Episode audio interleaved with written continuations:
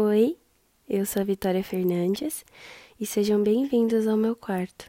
Se gostar, compartilha com os amigos, se acomode, relaxe e aproveite esse episódio. Espero que goste.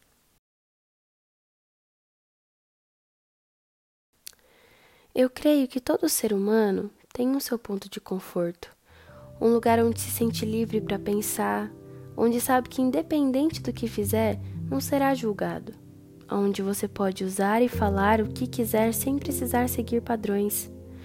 Bom, para muitos, seu ponto de conforto são lugares onde há mais contato com a natureza, ou até mesmo em livros. Há algumas pessoas em palcos, e entre outros milhares de lugares. No meu caso, é um caso mais simples e específico. É o meu quarto. Eu já ouvi tanto dos meus pais e tios e conhecidos aquela famosa frase: nossa, quando possível você passa o dia todo aí. Vai sair um pouco, ficar um pouco lá fora, mas não. Vive dentro desse quarto. Onde já se viu? Parece até um urso que não sai da caverna. É, mas eu gosto de ser esse tal urso que vocês tanto falam.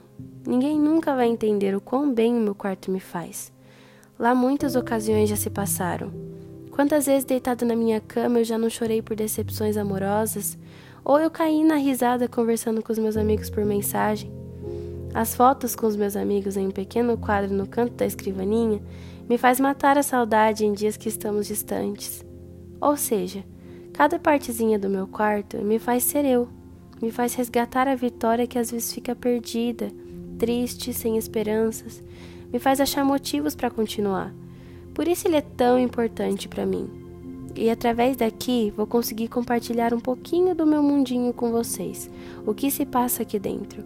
O que faz esse quarto não seja apenas um cômodo de descanso, mas sim o meu ponto de conforto. Sejam muito bem-vindos ao meu quarto.